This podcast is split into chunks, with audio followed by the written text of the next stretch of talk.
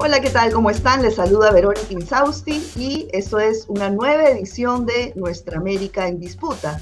Este programa sale todos los jueves a mediodía hora Lima a través de eh, las plataformas de Huayca y nuestraamérica.tv. Hoy día vamos a conversar sobre la educación pública. Eh, todos los que se están conectando en este momento en vivo eh, pueden hacer sus preguntas eh, relacionadas o sus comentarios según eh, vamos a, a, conversar con dos invitados especialistas en este tema, en la educación pública de Latinoamérica y el Caribe. Bueno, según la narrativa oficial, en los últimos tiempos, no hay presupuesto para este sector.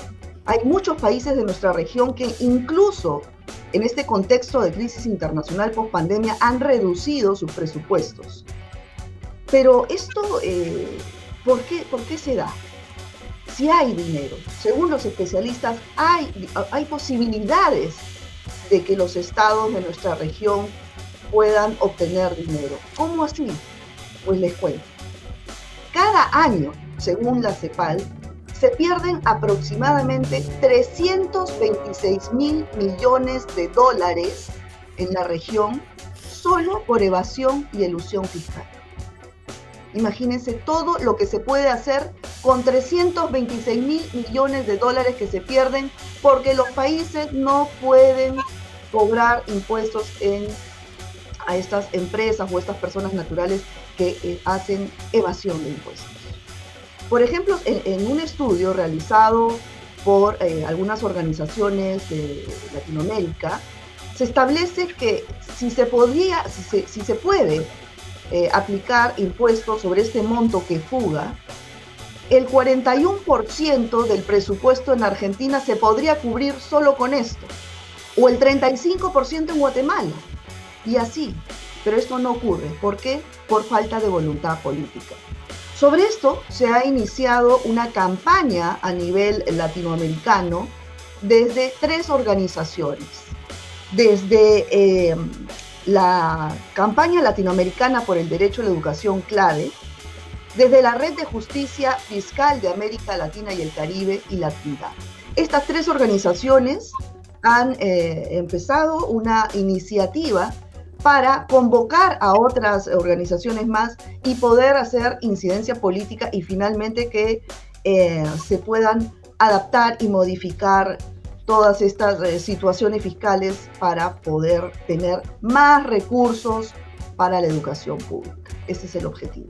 Para conversar sobre ello nos acompañan Adrián Falco, de la Red de Justicia Fiscal de América Latina y el Caribe, y Tamara Montalvo, de la campaña latinoamericana por el derecho a la educación en clave. Muchas gracias a ambos por estar aquí. Gracias, por la invitación. Bueno, Adrián, empezamos contigo. ¿Cómo surgió esta iniciativa conjunta? ¿Con qué objetivo?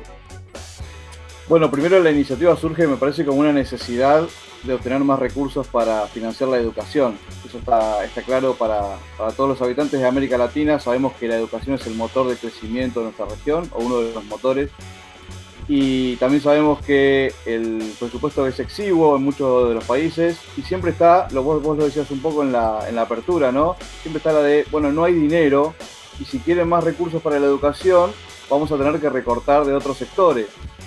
Lo que nosotros proponemos en estos informes es justamente que hay zonas que no han sido grabadas o que son potencialmente zonas para explorar, eh, para tener nuevos impuestos o para aumentar la recaudación sin afectar obviamente, eh, ni el ingreso, ni las vidas de los trabajadores, sino que apuntamos a las grandes fortunas, a las grandes riquezas.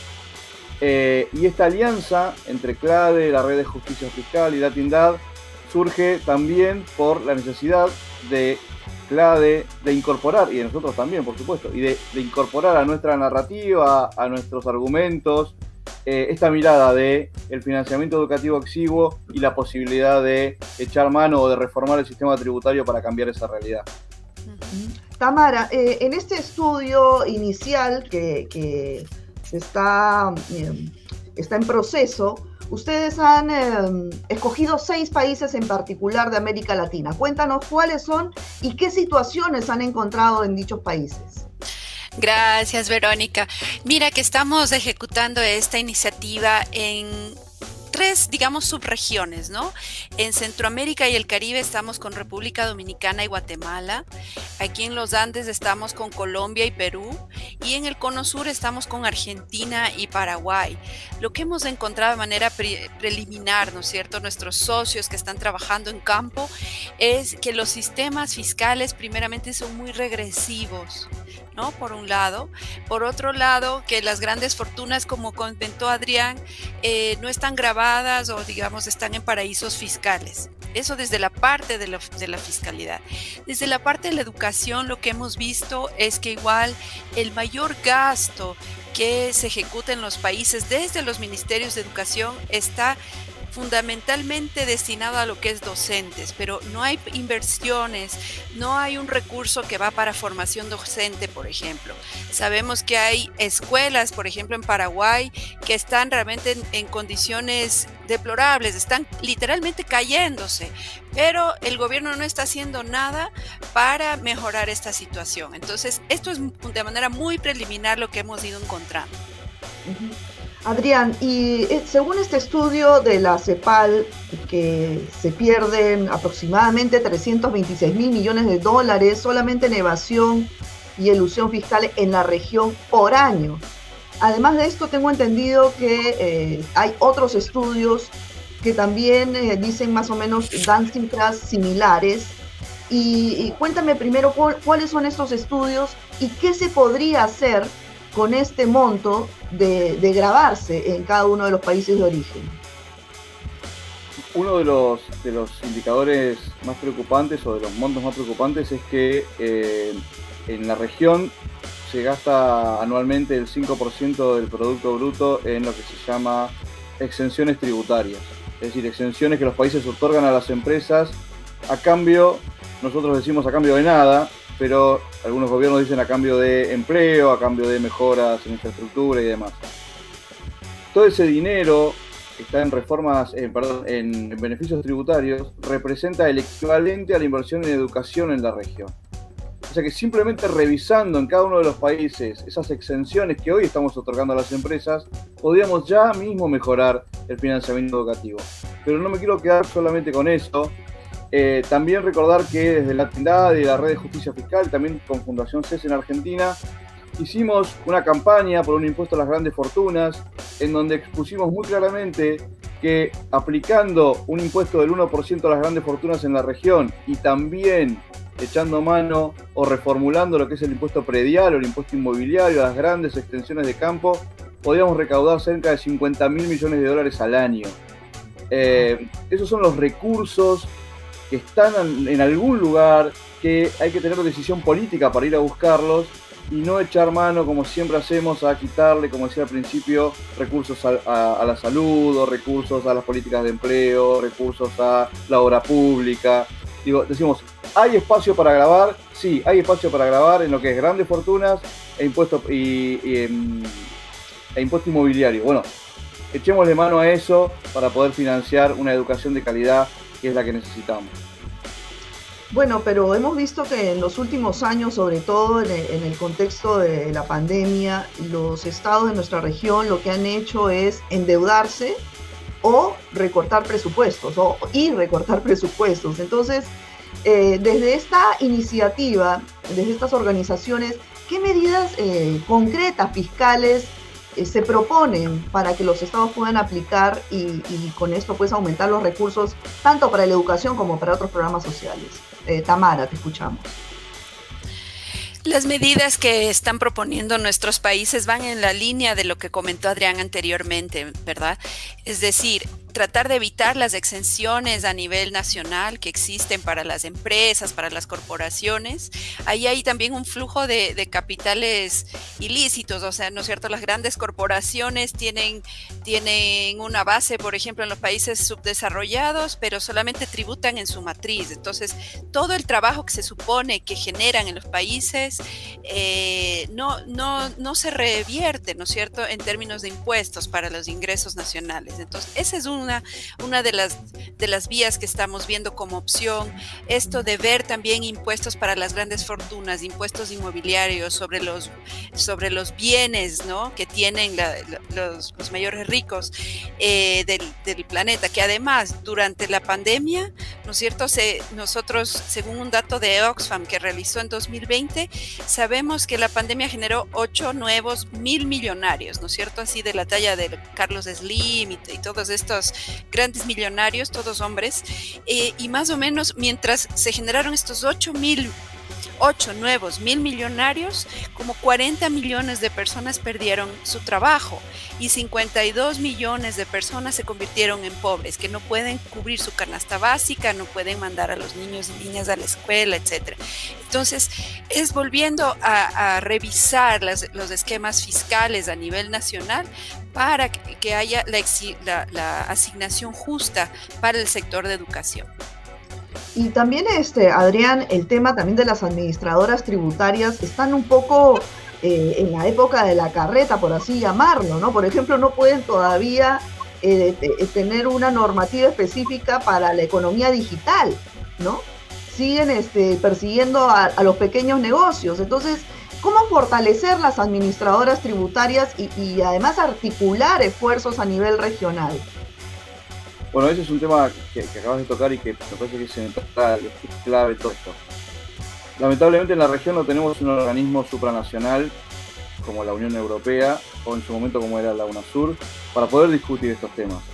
Eh, necesitamos fuertemente trabajar quizás en el marco de la CELAC, tener ahí un grupo de trabajo eh, que, nos permita eh, hacer informes, estudios, recomendaciones sobre el panorama fiscal de, América Latina y el Caribe, eso, eso es clave. sería como el primer gran paso para esto. Sobre todo porque hoy estamos regidos por eh, medidas que ha tomado la OCDE, la OCDE, como todos ustedes saben, se lo conoce como el Club de los Países Ricos.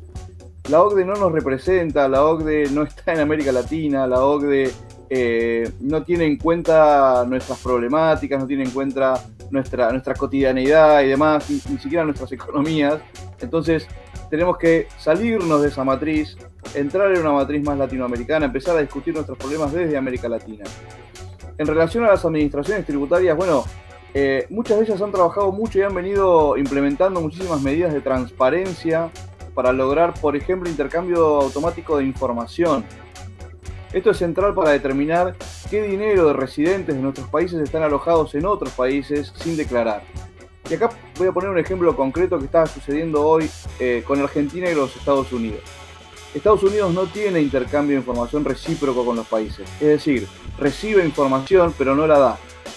Argentina está tratando de firmar un convenio para saber cuánto dinero de argentinos hay alojados en cuentas en los Estados Unidos sin declarar hay un número estimado de 100 mil millones de dólares de argentinos en los Estados Unidos sin declarar. Eso resolvería todos nuestros problemas en principio de, restricción externa que estamos teniendo. Bueno, nosotros pretendemos que Estados Unidos firme acuerdos de intercambio de información con todos los países de América Latina, que sea de manera recíproca.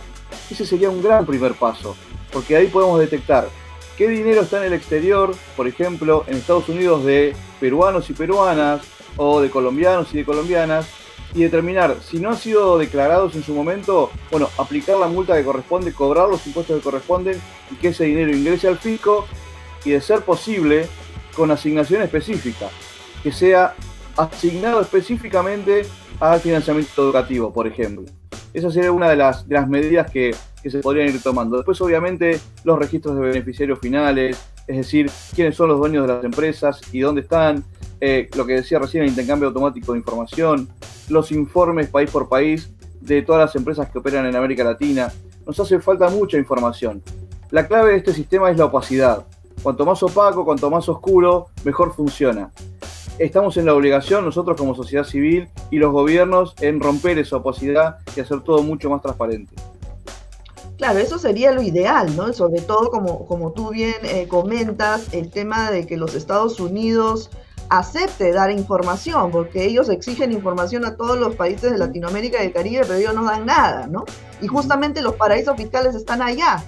Pero, pero ¿cómo hacer cuando hemos visto, pues, en los últimos tiempos, las, estas investigaciones periodísticas como los Pandora Papers, los Panama Papers, donde los principales evasores que tienen sus fortunas en paraísos fiscales son la clase política y la, y la élite económica de nuestros países. Entonces, eh, ¿quiénes van a cambiar las leyes? ¿A ellos no les conviene, Tamara? ¿Cuál, ¿Cuál es la estrategia en ese sentido?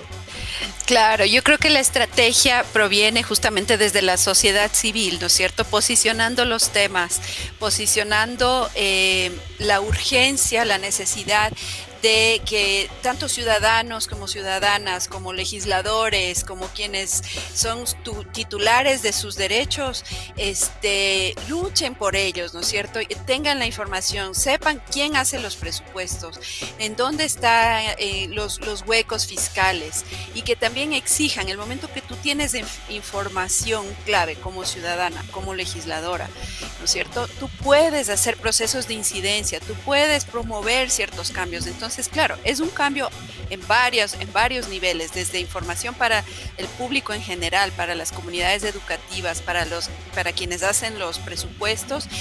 estamos también pensando en los legisladores, en los congresistas, las congresistas, porque ellos son los que están definiendo los recursos que se van a finalmente asignar al sector educación, ¿verdad?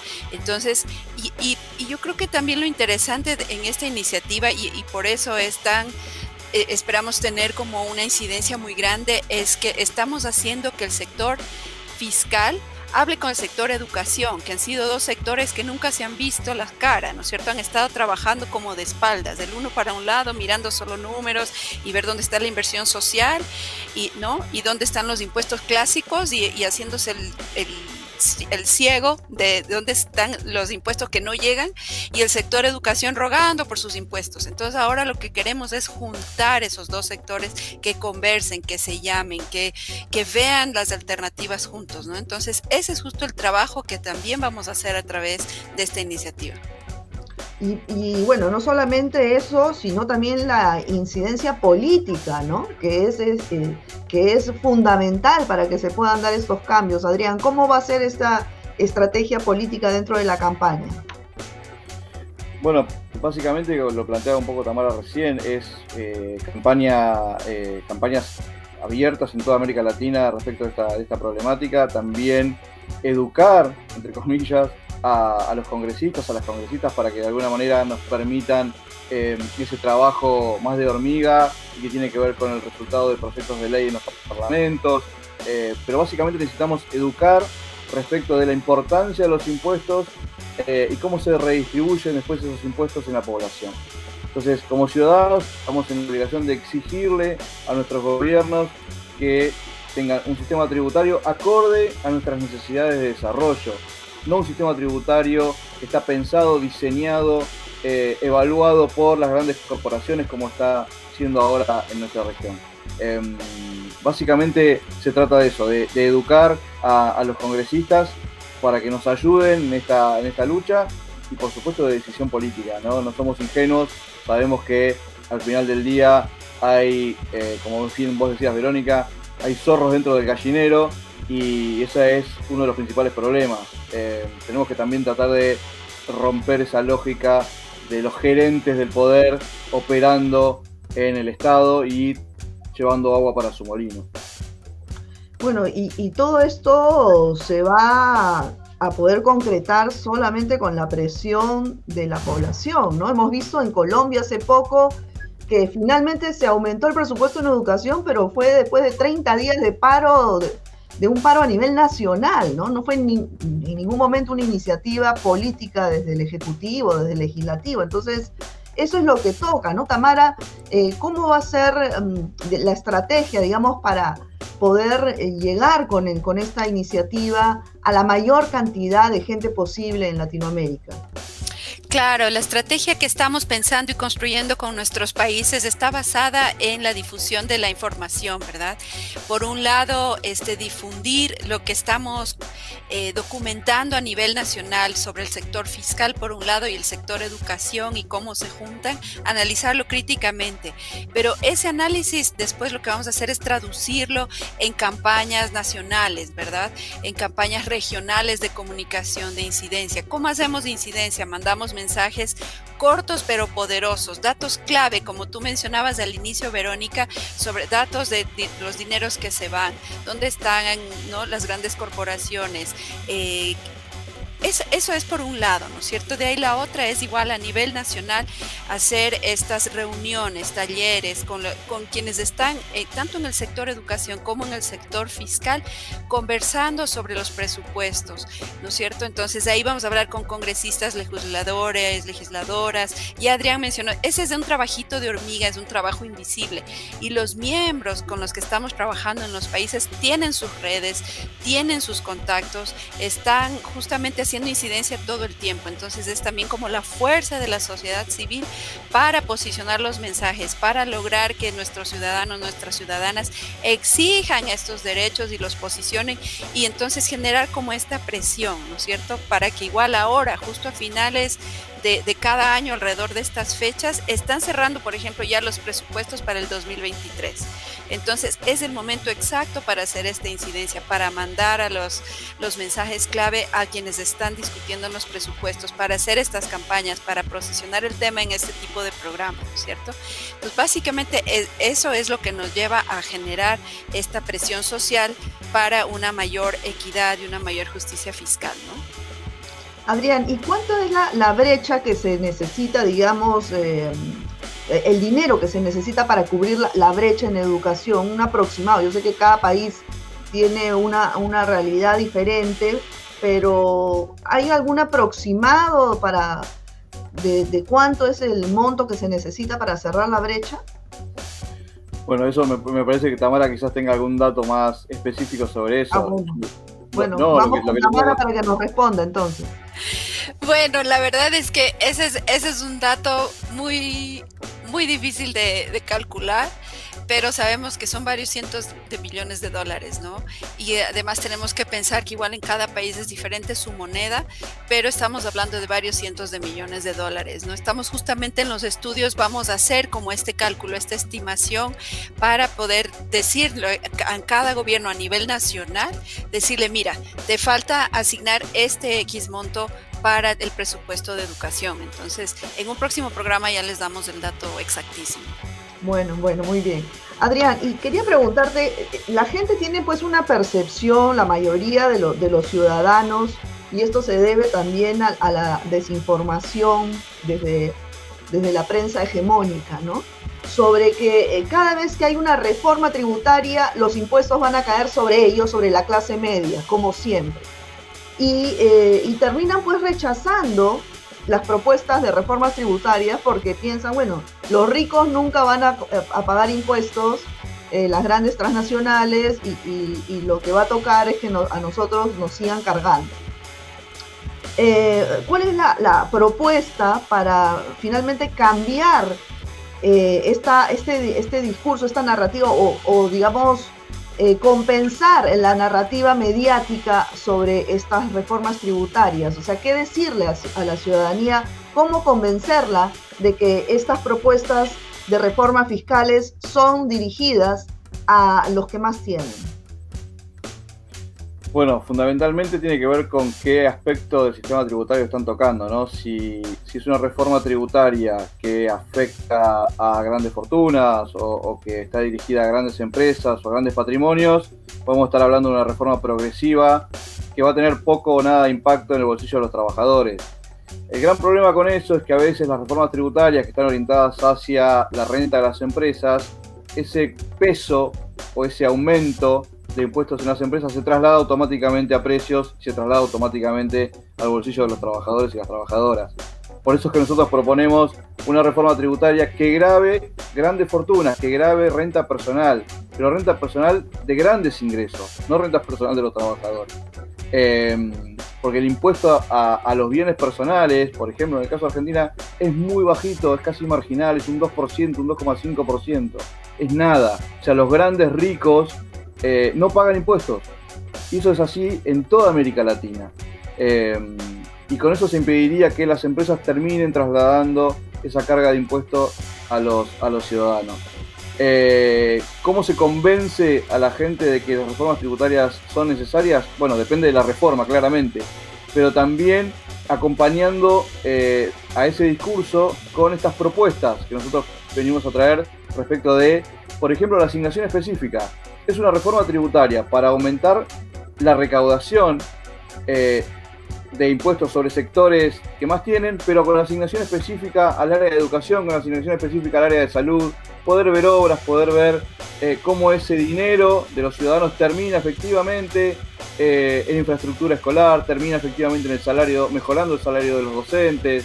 Creo que ahí, por ese lado, puede haber eh, una, intención este, o, una posición más sólida respecto de la confianza hacia las reformas tributarias, que como digo, depende siempre de la reforma, ¿no? No todas las reformas son iguales, no todas apuntan a lo mismo, eh, y cada país, más allá de eh, lo que a veces se supone que América Latina es heterogénea, es homogénea, perdón, hay una heterogeneidad muy grande en cada uno de los países y cada reforma tendrá sus bemoles y sus cuestiones.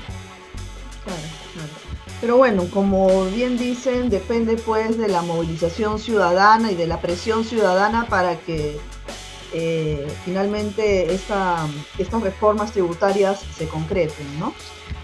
Es una tarea eh, quizás hasta solitaria de, estas organizaciones, ¿no? Pero, pero vale la pena y, seguramente poco a poco a través de medios alternativos como este, como Huayca, como Nuestra América TV pues se puedan ir difundiendo todas estas propuestas y, concientizando a la ciudadanía de nuestra región. Muchas gracias Adrián y Tamara por estar aquí. Seguramente eh, los vamos a volver a, invitar de aquí unos meses para que nos cuenten cómo, cómo va esta iniciativa. Gracias. Muchas gracias por la invitación. A ti, Verónica, una buena tarde. Bueno, bueno. Bueno amigos, eso ha sido todo por hoy. Espero eh, les haya interesado este tema sobre eh, la educación y las reformas tributarias, cuál es la relación entre una y otra. Y pues conmigo será hasta una próxima edición de Nuestra América en Cuídense mucho. Chao.